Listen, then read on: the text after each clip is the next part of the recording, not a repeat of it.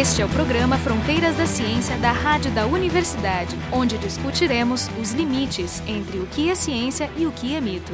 No programa de hoje, nós vamos conversar sobre estrelas gêmeas do Sol e a conexão com a origem dos elementos químicos no universo. Para falar sobre esse assunto, nossos dois convidados hoje são o José Dias, da Universidade Federal do Rio Grande do Norte e também pesquisador no Smithsonian em Harvard, e o Jorge Melendez, do IAG USP. E o pessoal aqui do programa é a Carolina Brito, eu, Jefferson Arenzon, ambos do Instituto de Física, e o Jorge Kilfield, da Biofísica. Então, eu queria começar perguntando o que significa exatamente dizer uma estrela gêmea do Sol. Tem alguma característica que a gente diz, bom, se tiver essa característica igual é, é gêmea? Ou todas as características precisam ser tamanho, composição, planetas? O que, que caracteriza então? É, as estrelas gêmeas, a própria definição, né, é, seriam estrelas idênticas, indistinguíveis do Sol. Mesma massa, mesma temperatura, mesma abundância química. Mas obviamente que algumas dessas características são mais fáceis do que outras. Por exemplo, a idade. A gente não consegue garantir que as estrelas tenham a mesma idade. Então, hoje mesmo a gente tem uma discussão grande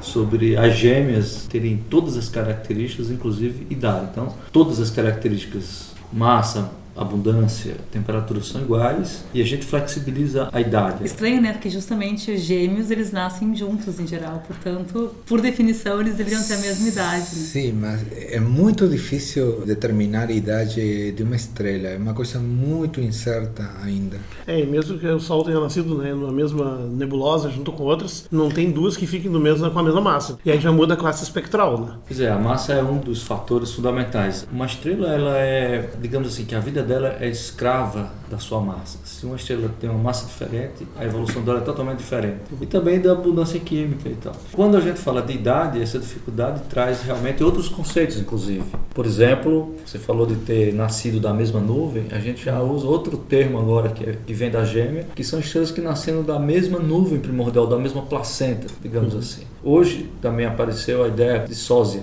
É porque o sósia ele é muito parecido, mas você não necessariamente tem a mesma idade. Na verdade, é uma área que está se moldando. Os gêmeos biviterinos nascem com poucas diferenças. Eu vou fazer uma pergunta. A classe solar é G2. G2. G2. Sim. Isso. Essa classificação já embute massa, previsão de tempo de vida e brilho, né, temperatura. E isso não é suficiente para definir um gêmeo, a classe espectral? Em primeira aproximação, sim. Há algumas décadas do mesmo tipo espectral, pronto, são estrelas gêmeas. Mas agora fazemos um trabalho um pouco mais fino. Estrelas com a mesma temperatura dentro de determinado erro né? Por exemplo, dentro de 10 graus de diferença de temperatura. Ah, vocês têm essa precisão? Depende da qualidade das observações. Se uhum. forem muito boas, conseguimos medir com essa incerteza, sim. Porque as, as temperaturas médias são quais essas estrelas? Em Kelvin, esse tipo de estrelas tem quase 100 mil. Vocês estão procurando estrelas gêmeas do Sol especificamente ou qualquer par de estrelas gêmeas já é interessante? Boa pergunta. Não precisam ser gêmeas do Sol. Podem ser gêmeas entre elas. Por exemplo, eh, vamos a supor que temos um par binário de estrelas, ou seja, duas estrelas não, ligadas gravitacionalmente, mas que uma tem planeta e a outra não tem planeta. Então, a gente pode estudar a característica de ambas as estrelas e ver quais são as diferenças, né? O que, que caracteriza uma estrela com planetas e outra sem planetas. Então, é de fato muito importante qualquer tipo de, de gêmeo. É, esse exemplo do sistema binário é a minha próxima pergunta, porque o sistema binário ele foi criado da mesma massa gasosa inicial. Então, desse ponto de vista, elas são parecidas, seriam as gêmeas bivitelinas, né? Elas nasceram juntas, mas elas podem ter diferenças entre si. Então, se a gente compara os dois casos, um sistema binário, origem comum, e duas estrelas que são descorrelacionadas, mas que têm essas semelhanças. O que que um sistema pode dar de informação que o outro não? O bom dos sistemas binários é que justamente você sabe que nasceram da mesma nuvem primordial, então a composição química deve ter sido a mesma. Mas recentemente tem se feito eh, análise de vários destes sistemas binários e ficamos muito surpresos ao, ao determinar a composição química de de, de ambas as estrelas, a gente achou composição química diferente. E uma explicação pode ser, por exemplo, que parte dos metais do disco protoplanetário foram usados para formar o planeta. Então, em alguns casos com sistemas binários, temos eh, descoberto que uma estrela tem um pouquinho menos de metais do que a outra. E talvez possa ser devido ao efeito da formação de planetas. Né? Parte dos metais foram usados para formar o planeta. Sim, tem alguma quebra de simetria ali. Exatamente. É. Eu fico pensando até assim, na verdade, supondo que duas estrelas surjam e fiquem acidentalmente na mesma nebulosa, com a mesmíssima massa. Nada garante que a partição, do, digamos, dos átomos vai ser igual, portanto as estrelas podem ter diferença de saída na sua metalicidade. Isso provavelmente vai afetar como ela vai evoluir também. Então eu não sei se inclusive poderia, num exemplo hipotético, surge um par de gêmeos da mesmíssima massa com a mesmíssima partição atômica, se não existe um certo grau de uh, randomicidade na evolução química, ou seja, poderiam escolher diferentes rotas onde o centro e a periferia teriam diferentes composições e, portanto, rumariam para caminhos diferentes. Existe modelos a disso? A rotação talvez né, É. pode fazer uma diferença. entre- Exatamente. Quando a estrela ela, ela nasce, o processo é um processo muito parecido que eu chamo como aquele angu. Angu é aquela comida que a gente faz com milho, que a gente tem que girar o prato, pega milho, bota água. Você tem que deixar o fogo baixo, porque se você botar muito fogo, ele queima. E se você não mexer, ele caroça. Isso, da, do fora para dentro. de fora para dentro. Se você aplicar a mesma física, que é turbulenta, né, para a nuvem que formou as estrelas e o planeta, acontece exatamente isso. Então, quando ele está mexendo, esse caldo inicial de matéria, de aglutinação né, de massa em torno desses caroços, vai depender exatamente desse momento angular. Então, se ele mexe muito rápido, vai favorecer uma estrela de uma determinada forma e possíveis planetas também dessa matéria inicial. Então, por exemplo, o que é muito grande provavelmente vai ser ejetado de certa forma e depois pode migrar. O que é muito denso pode ficar mais próximo. Então, de uma mesma massa primordial, poderia acontecer por causa da dinâmica. Exatamente. Então, o A processo dinâmica do angu. Só que Ou da polenta, que é o equivalente a aqui polenta, no o problema é o seguinte, a complexidade física do sistema é que a polenta e o angu ele é neutro e a matéria às vezes lá não. Você É tem pior campo ainda. magnético, você tem conexão, você tem partículas, você Então tem elas podem começar com os mesmíssimos componentes e tomar rumos diferentes. Totalmente. Não, mas eu tinha comentado que uma possível assimetria num sistema binário de composição, por exemplo, uma diferença na, na metalicidade, pode ser explicado porque uma das estrelas produziu planetas e a outra não. Mas, em geral, esses átomos mais pesados, eles compõem os planetas rochosos. Os planetas rochosos são pequenos comparados com a massa da estrela. Que efeito pode ter isso? Em estrelas como o Sol, podemos detectar esse efeito, mesmo que pequeno, porém, a parte que afeta a estrela é, é pequena também. É a chamada zona convectiva no interior da estrela, que é apenas 2% da massa da estrela. Claro, se a gente tivesse que misturar com todo o material da estrela, esse efeito seria diluído, seria impossível de ser observado. Mas, como apenas esse efeito acontece na parte mais externa da estrela, né? então esse efeito é, é possível de ser observado. É muito difícil, apenas nos últimos anos que esse efeito foi observado. E com relação a, a esse desejo de encontrar gêmeas do Sol, eu imagino que deva ter uma razão também que a gente queira encontrar planetas parecidos com a Terra, né? Deve ter uma, umas segundas intenções por trás disso aí. Mas vamos que a gente encontre uma estrela parecidíssima com o Sol, mesma temperatura, mesma propriedade química. Isso tem algum indicativo de que existam, portanto, planetas parecidos com os nossos? Não necessariamente, como o José Dias mencionou, existe certo efeito randômico, né? Vai depender como a nuvem está rotando. Talvez alguma estrela muito brilhante próxima, né? Pela radiação da estrela, possa afetar um pouco como se distribuem os elementos na nuvem. Então, não todos os sistemas planetários são idênticos. Nada garante que tendo uma estrela gêmea, você vai ter um sistema planetário gêmeo. No entanto, eh, a gente conseguiu encontrar uma estrela gêmea com um gêmeo de Júpiter o ano passado. É bem gêmeo mesmo, porque é um planeta do mesmo tamanho Júpiter, da mesma massa, na verdade, e que está na mesma distância que Júpiter está do Sol. Ah, o. Sol tem uma distância de. Júpiter de 5,2 vezes a distância da Terra ao Sol. 5,2 unidades astronômicas. Né? Uma unidade Sim. astronômica é a distância Terra-Sol. Esse planeta gêmeo de Júpiter está a 4,8 unidades astronômicas. Praticamente a mesma, né? Você sabe a estrela, qual Sim, é a distância? É... Porque isso vai explicar a dificuldade de discriminar planetas menores. É, essa estrela deve estar uns 200 anos-luz. E só se detectou um planeta até agora nela. Porque Saturno é grande também. Sim, a gente tem as observações suficientes para dizer que não existem planetas gigantes na região interna. Que só existe por enquanto esse Júpiter. É possível que existam planetas menores eh, na ah, parte central. Uma dúvida que eu sempre tive é a seguinte: no sistema solar, os planetas, considerados planetas rochosos, eles estão todos segregados na proximidade do, do sistema solar e os grandes planetas eles estão segregados. Então, eu tenho uma, uma separação nítida entre Sim. Isso é, é um, acaso? É, é um efeito da temperatura da nuvem primordial. A parte mais próxima ao Sol é mais quente, a parte mais afastada da nuvem é mais fria. Então, na, na região mais interna ao Sol, apenas determinados elementos químicos, justamente aqueles elementos químicos que formam facilmente é. rocha, se condensam. Os voláteis não conseguem se condensar. Você não consegue condensar hidrogênio nas temperaturas tão altas na região interna. Então, isso favoreceu a formação apenas de planetas rochosos.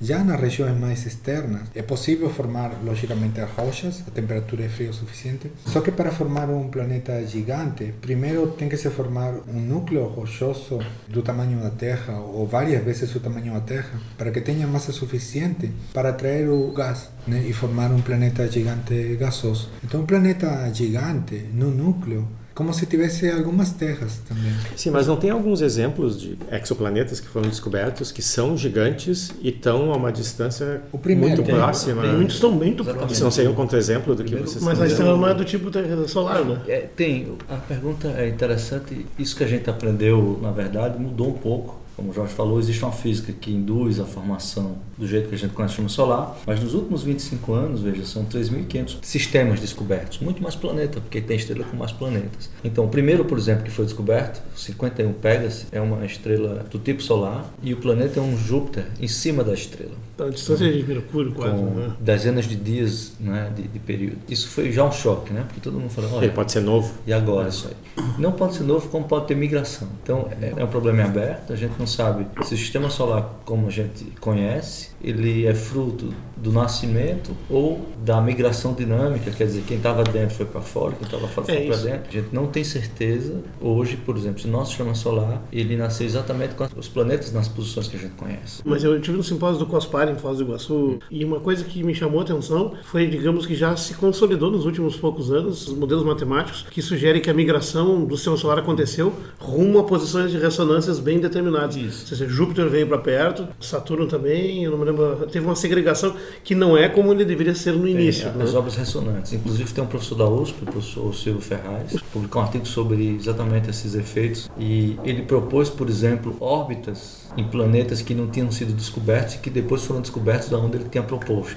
Isso é uma área que está começando ainda. Mas já há uma certa aceitação boa, né? Já. A, a história de Júpiter, dessa estrela de Jorge, que apesar dele não ter encontrado planetas pequenos, mas perguntas do tipo: qual a importância de Júpiter para a habitabilidade da Terra? Isso são coisas que apareceram nos últimos anos. Isso aí é consensual na área dessa biologia. Se não tempo. tiver Júpiter, talvez a gente não tivesse vida na Terra, é, porque. Júpiter é uma espécie de inspirador de pó que saiu levando todos os tomos e bombardeamentos assim e economizou muita coisa na Terra. E é um guarda-costas para cometas é um vêm na nuvem de Oort, né? Então, Ele dá uma desviadinha. É, é. é, alguns modelos falam também tem que ter uma lua tipo a nossa. E aí talvez fique mais difícil ter vida. Porque a nossa lua também é um segundo escudo de proteção. Ele estabiliza o eixo de rotação e evita Isso. as precessões de escudos organizados que desorganizariam as estações, né? Portanto, tira a regularidade.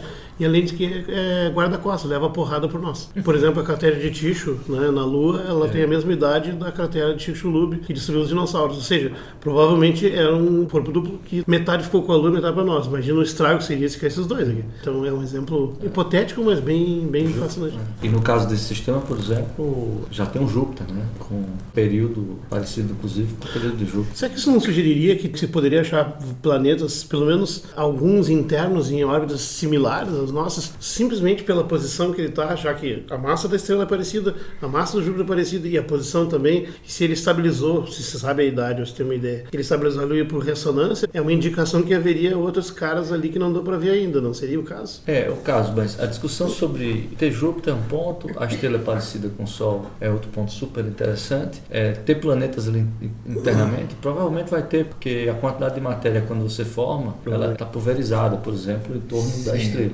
Agora, ter essas características não necessariamente não indica vida. Então, assim, habitabilidade é uma coisa e ter vida é outra. Por exemplo, poderia um Júpiter fazer um Júpiter como esse fazer uma estabilidade de ressonância nessa posição sem essas massas mesmo, porque as massas são tão pequenas, né? Não sei se seriam relevantes para ajudar a definir essa distância. Uma semana atrás descobriram um, um anel do tipo Kuiper, uma estrela muito análoga ao Sol. Isso é exatamente fruto dessas ressonâncias, quer dizer, a estrela tem um anel igual ao anel de Kuiper que a gente tem no sistema solar, na mesma posição. Então isso mostra também que os entulhos, quando eles vão para um lugar, tu diz o cinturão esse que tem para fora do é, portão. Esse, esse cinturão de Kuiper que uhum. tem aqui fora do sistema solar. Que tem cometas, asteroides. É, tem mais asteroides mesmo. E com relação à constituição química dessas estrelas, que é um ponto relevante para determinar a semelhança com relação ao Sol, isso nos ajuda a entender a composição química observada no universo? Sim, quase todo o universo é hidrogênio e hélio. Apenas uma pequena parte da massa, é aproximadamente 2%, são metais. Então, a gente está aqui, né, atualmente, graças à evolução química da nossa galáxia, ou seja, a nossa galáxia começou com nuvens primordiais, apenas hidrogênio e hélio, e as estrelas eh, no seu interior foram formando elementos mais pesados. De hélio transformaram para carbono, carbono para oxigênio, e assim construindo toda a tabela periódica. Né? Algumas dessas estrelas, se são muito massivas, podem explodir y todo ese material que fue producido no seu interior vai eh, enriquecer as nuvens primordiais. Então, assim, a próxima geração de estrelas que vai se formar já vai nascer de um material mais rico em metais. E assim, através de sucessivas gerações de estrelas, chegamos até agora, né, com a quantidade de metais que temos em nosso sistema Mas dentro solar. da estrela existe um limite físico, porque tu vai até o... Até o ferro 56, seguindo a evolução normal da estrela, mas o que ele estava claro. dizendo é que tu tem eventos cataclísmicos, ah, podem gerar evento. elementos mais pesados. Sim, né? as estrelas muito massivas, muito maiores do que o Sol, elas no seu interior podem chegar a, a produzir os elementos próximos ao pico do ferro. Elementos mais pesados já não é possível eh, energéticamente no es favorable. En explosiones supernovas podemos formar a través de captura de nêutrons, como tenemos a repulsión atômica, né? Se você quer formar um elemento mais pesado, você tem que incrementar um próton. O elemento químico é definido pelo número de prótons. Né? Se você quer um elemento mais pesado na tabela, você tem que incrementar um próton. Só que fica difícil juntar duas partículas positivas. Né? Então, a maneira mais fácil que a natureza encontrou foi adicionar nêutrons. Né? O nêutron, depois ele pode decair para um próton. Um próton, vamos a ter um elétron também e um antineutrino. Né? Então, dessa maneira, você pode ir formando elementos ah, mais então, pesados. Então, em vez do elemento capturar um próton, que captura é muito caro um energeticamente, ele captura Sim. um nêutron que vai nêutron se transformar que não, não tem repulsão nenhuma e o nêutron vai decair em um próton. Existe um, existe um outro método de produzir elementos, mas é muito lento, que é esperar esses átomos pesados se agrupar em planetas, gerar vida, essa vida gerar inteligência, que montam laboratórios de física e que criam átomos artificiais. Mas... Sim, mas a quantidade aí atrás. Assim, naquela aquela pergunta por que a importância de estudar estrelas gêmeas, do ponto de vista da astrobiologia, existe uma hipótese conservadora básica, que é assim, nós só temos um N de 1 de espécies vivas conhecidas, que é baseado em carbono, em água, em condições confortáveis de atmosfera, pressão, temperatura e tal, portanto uma zona de habitabilidade que é definível em função da distância da estrela, do tipo de estrela, e superfícies. Mas embora hoje sabemos que tem vida extremófila vivendo em outras condições aqui, essa seria a regra básica de buscar ela. Então, se tu tem estrelas gêmeas da solar e eles estiverem planetas, e esses planetas forem terrestres e estiverem na posição certa, é um monte de cesso, mas né, Sim, ali claro. tu tem chance de cumprir os teus requisitos conservadores, que é o lugar Sim. mais óbvio para procurar. Sim. Daí a esperança. A questão é que esses modelos eu chamo assim de ceteris paribus, né, em latim, quer dizer sendo igual todo o resto, vai surgir vida nesses também? Isso é um debate fascinante. Então, acho que fixar o foco neles é importantíssimo. Né? O campo magnético também. A história... E a tecnologia de placas, que é outro. O ponto hoje é quais são os parâmetros que determinam a habitabilidade e o surgimento da vida.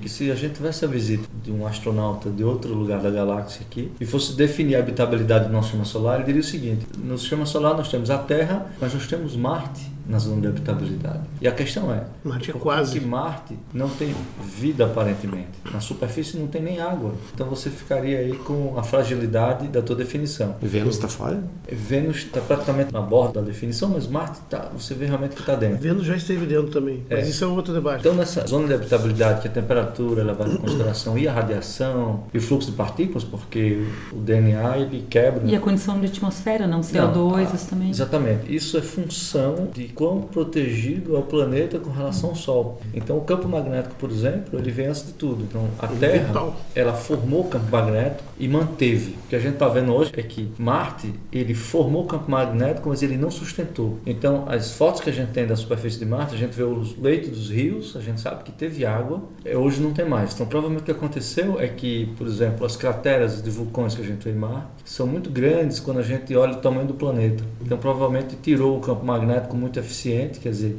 a lava saiu, o campo acabou, e quem ganhou a competição foi o Sol. Então, não somente ele ionizou tudo, como ele soprou a atmosfera e secou toda a água.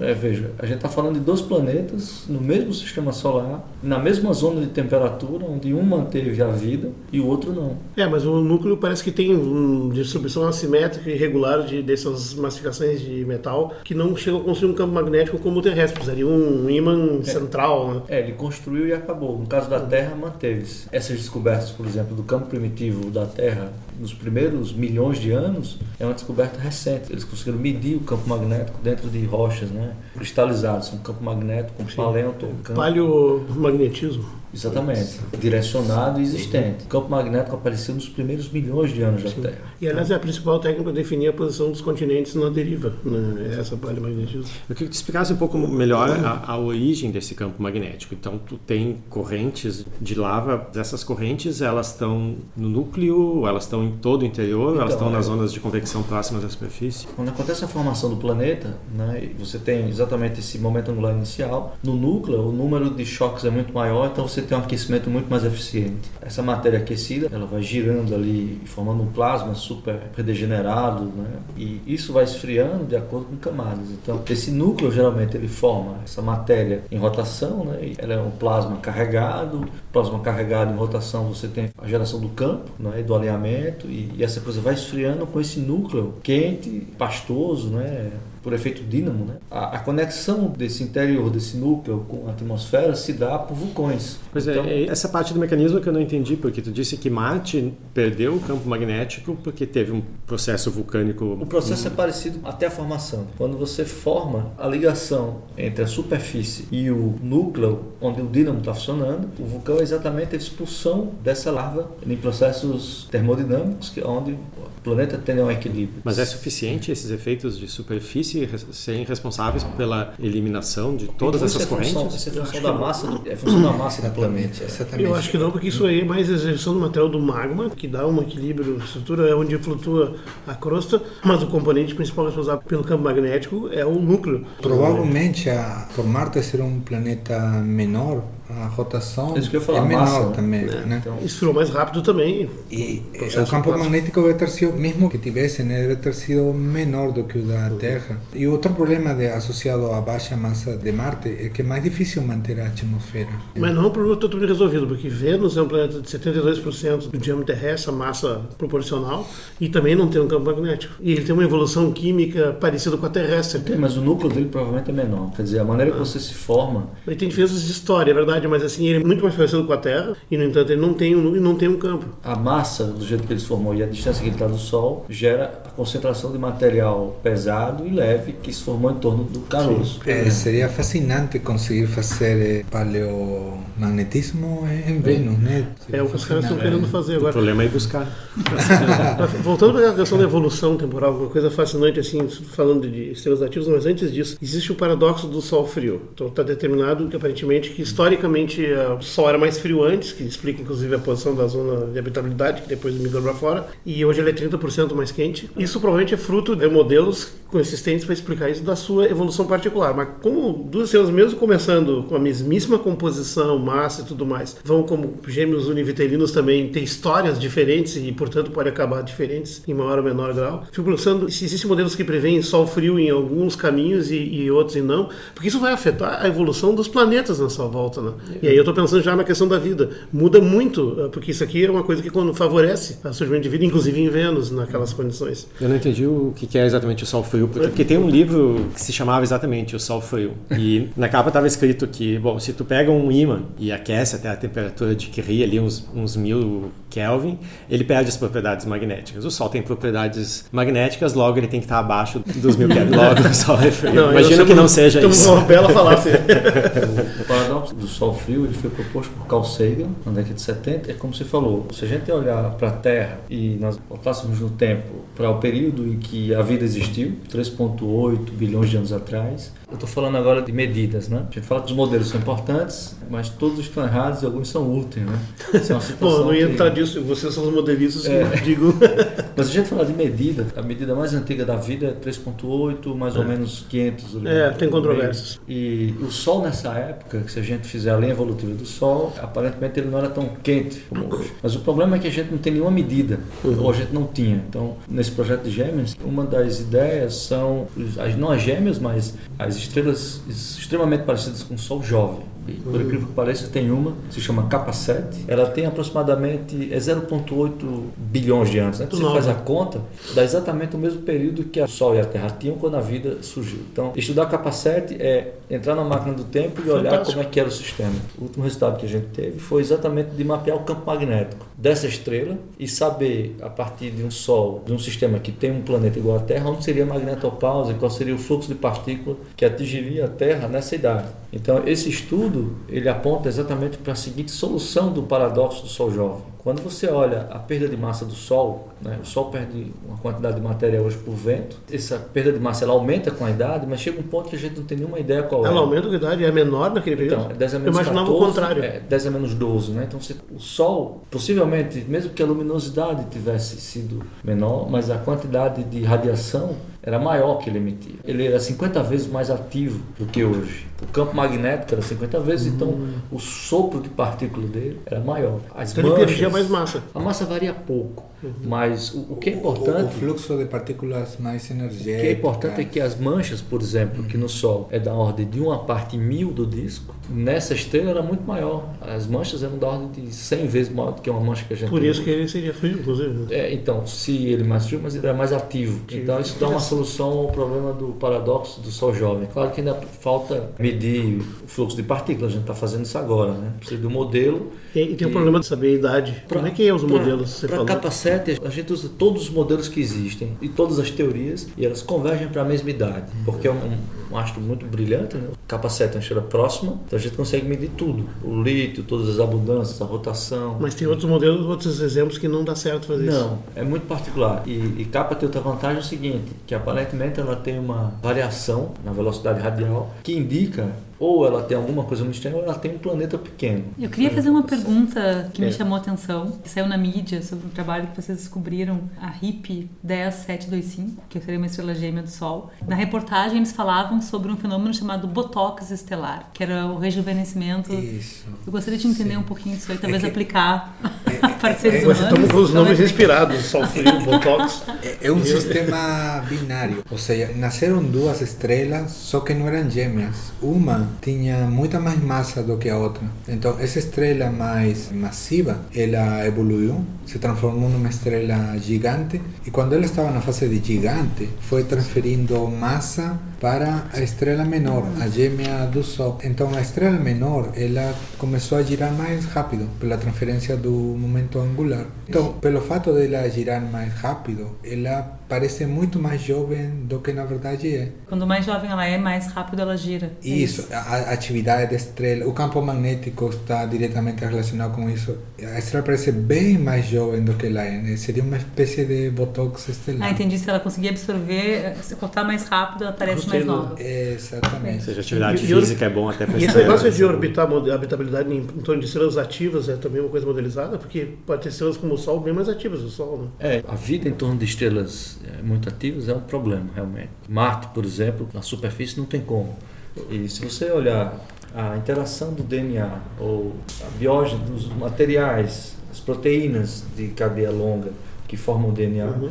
elas sofrem muito, tudo degradado com comprimentos de onda de partículas altamente energéticas. Então, se você não tem um escudo, não adianta. É claro que pode ter a vida dentro do planeta, protegida pelas camadas e tal. Mas isso gera toda uma discussão em torno de como se definir a habitabilidade. Foi quase uma coincidência, quer dizer, capa 7, a gente encontrou isso. Depois a gente começou a ver, quer dizer, várias pessoas se preocupam com isso, inclusive físicos que são da área de física solar. Ou seja, entender como é que foi o passado do Sol e o futuro é algo tão desconhecido como o passado e o futuro de Capacete, que é uma estrela que está tão longe. Então, a comunidade ela quase que está se voltando agora para o estudo do Sol. É, saber- pois é, por- isso é importante ter estrelas parecidas com o Sol, mas com diferentes cidades, porque com isso a gente consegue estudar o passado É, e o futuro legal. do Sol. Então hoje nós conversamos sobre a vida, o universo e, E tudo, tudo mais. mais. Os nossos convidados foram gêmeas. Estrelas Gêmeas também. E os nossos convidados foram José Dias, da Universidade Federal do Rio Grande do Norte e pesquisador no Smithsonian em Harvard, o Jorge Melendez do IAG USP e conversando com eles a Carolina Brito, eu, Jefferson Arenzon, do Instituto de Física e o Jorge Kilfield da Biofísica, eles. O programa Fronteiras da Ciência é um projeto do Instituto de Física da URGS.